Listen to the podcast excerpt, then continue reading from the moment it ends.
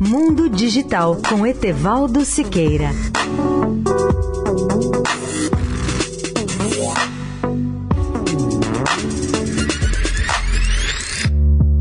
Olá, amigos da Eldorado.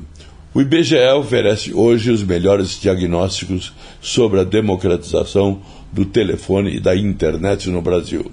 Ficamos sabendo, por exemplo, que em 2017 somente 5,1% dos domicílios particulares permanentes do Brasil não contavam com telefone.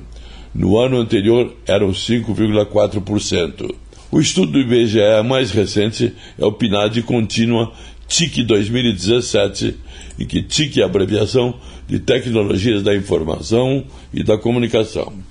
Esse estudo mostrou duas coisas interessantes. A primeira revelação importante foi a de que em 2017 a internet já estava presente em três de cada quatro domicílios brasileiros.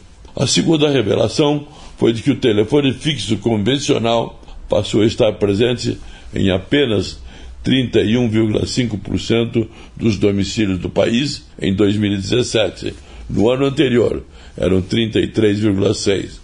Houve, por exemplo, uma queda de 2%.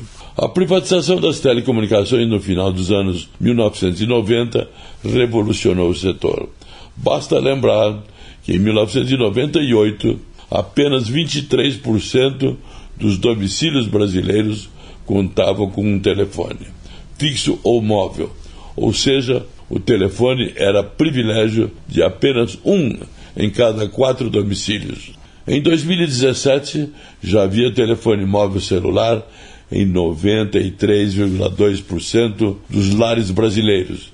E em 2016, o percentual estava um pouquinho abaixo, 92,6%. A parcela dos domicílios em que existia somente telefone fixo já estava extremamente baixo, tendo passado de 2% em 2016 para 1,7% em 2017.